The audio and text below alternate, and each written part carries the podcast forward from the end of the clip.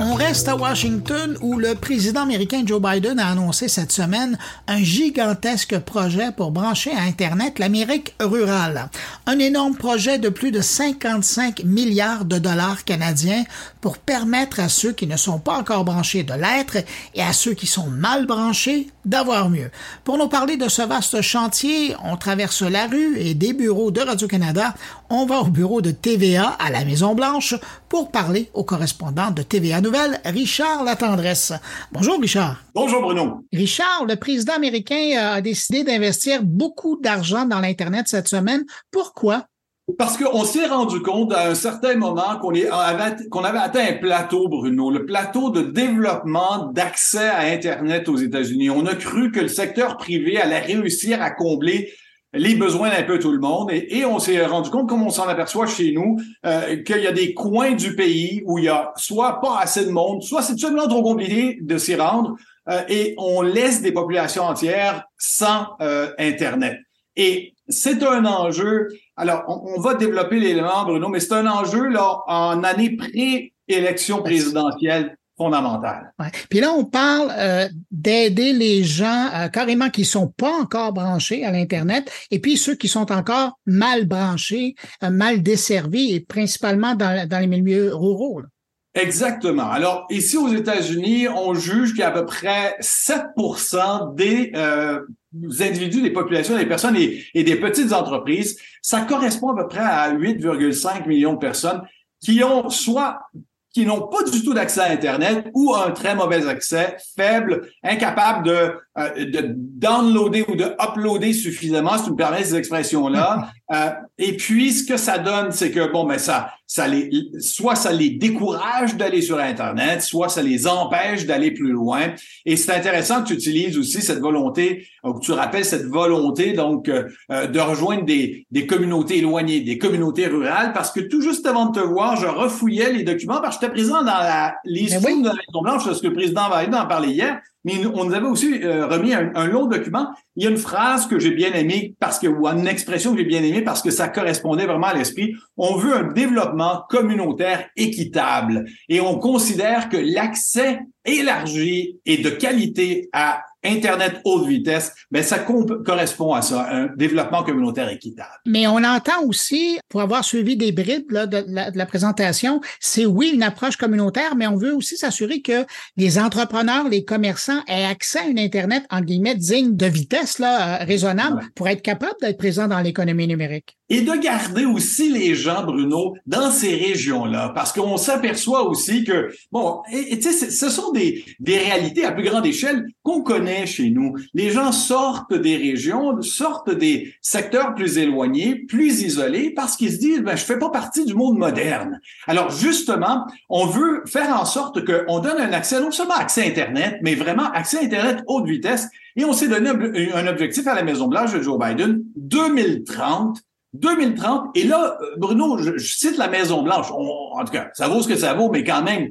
on n'oserait pas aller si loin si on n'y croyait pas. Tous les Américains seront branchés sur, tous les gens qui le voudront bien, là, qui ne le voudront pas et resteront en parallèle, qui le voudront bien, seront, pourront être branchés à un réseau Internet haute vitesse. À cette présentation-là, j'ai entendu, là, je me souviens plus si c'est le président lui-même ou c'est quelqu'un d'autre qui a pris le micro, qui mmh. a comparé l'importance de cet investissement-là à ce que Franklin Roosevelt avait fait lorsqu'il a apporté l'électricité dans les zones rurales aux États-Unis. C'est quand même pas banal. Là. C'est quand même pas insignifiant, tu as parfaitement raison. C'est une, un, une, image qu'on utilise euh, vraiment partout au sein de la Maison-Blanche. On entendait euh, Julien Raimondo, qui est sa secrétaire au commerce. La vice-présidente Kamala Harris a repris l'expression aussi. Joe Biden aime bien ces, ces, rapprochements aussi à Franklin Delano Roosevelt parce que il y a une, cette idée là, du New Deal, d'une Amérique qui se développe rapidement. Et Joe Biden, un homme de gauche, Franklin Delano Roosevelt, qui en était un aussi, aime ce rapprochement-là. Mais fondamentalement, dans cette image-là, on veut rappeler, imaginez à quel point l'Amérique d'avant l'électrification et après était différente, mais c'est la même chose. Vous allez voir que avec ce qu'on est en train de proposer, il y a quand même sur la table, Bruno, 42,5 milliards de dollars qu'on distribue à tous les États.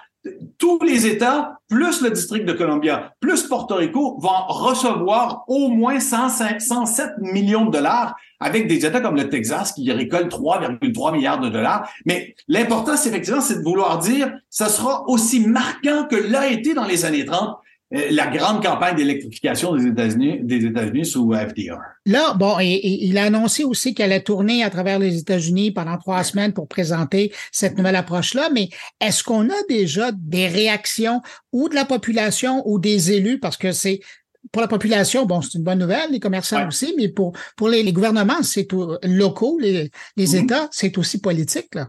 Tout à fait. Mais euh, tu me permettras, entre journalistes, euh, Bruno, de, s'entrepéter les bretelles parce que euh, la parole de, la population, on, l'entend via les médias.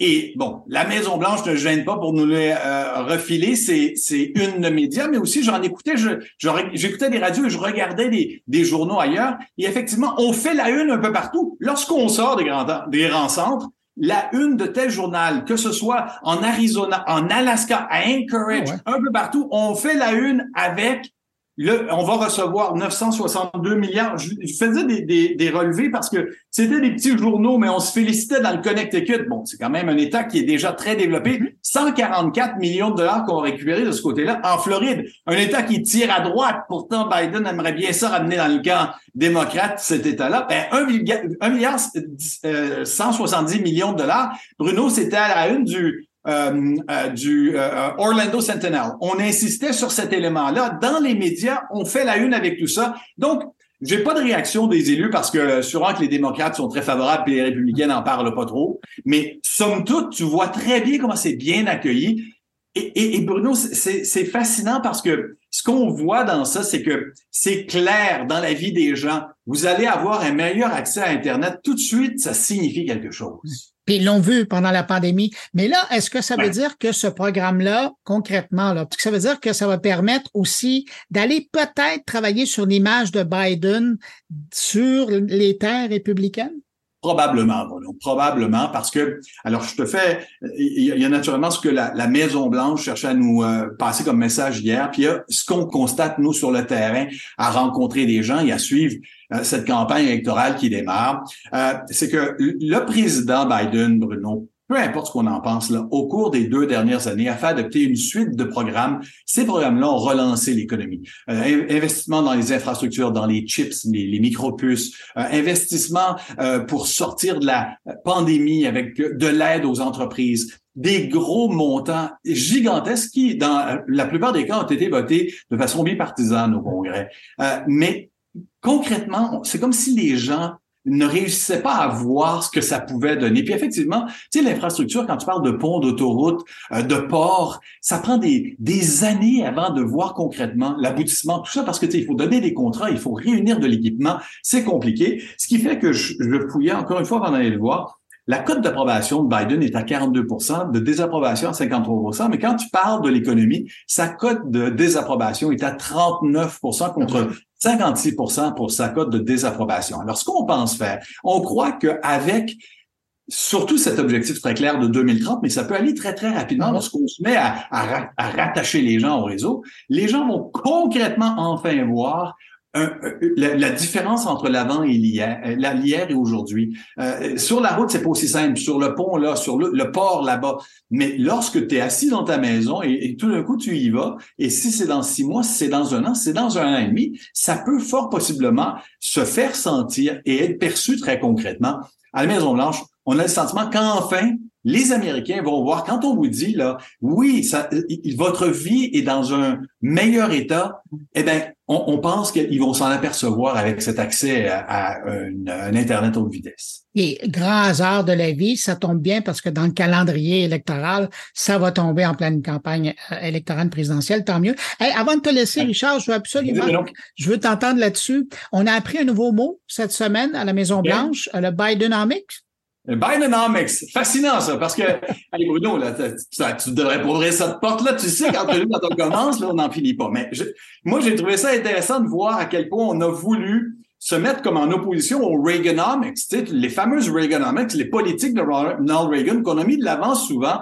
Bon, qui ont eu du bon, qui ont eu du mauvais pour les États-Unis, mais c'était essentiellement un, modèle économique qui consistait à dire on va donner des réductions d'impôts aux riches, puis les pauvres ou les, les, plus démunis vont finir par en profiter. Ça n'a pas toujours fonctionné comme ça. Non, mais ça a fait quand même que toutes les administrations qui ont suivi se sont toujours comparées à ça. Ils revenaient toujours avec cette expression-là. Et maintenant, on pense que le Bidenomics va prendre la relève parce que le Bidenomics, le modèle économique à la Biden, et c'est son expression, nous, on construit de l'intérieur vers l'extérieur et du bas vers le haut, et non pas du haut vers le bas, puis les autres en bas marchent les miettes. Alors qu'on se souvienne de ça, de l'intérieur vers l'extérieur, du bas vers le haut, c'est ça les Bidenomics. Aïe, aïe, aïe. J'ai l'impression que tu vas en parler souvent de ça. Ouais, c'est un mot que je vais réemployer parce que tu vois, aujourd'hui encore, j'étais dans la salle de presse avec euh, la secrétaire de presse adjointe, et puis elle est revenue deux, trois fois avec l'expression. On veut que ça, ça pogne là, dans ah le discours politique. Puis Charles Tendresse, correspondant de TVA Nouvelles à Washington, animateur de Contexte à LCN. Merci beaucoup d'avoir pris de ton temps pour répondre à mes questions. Toujours avec plaisir, Benoît. À la prochaine.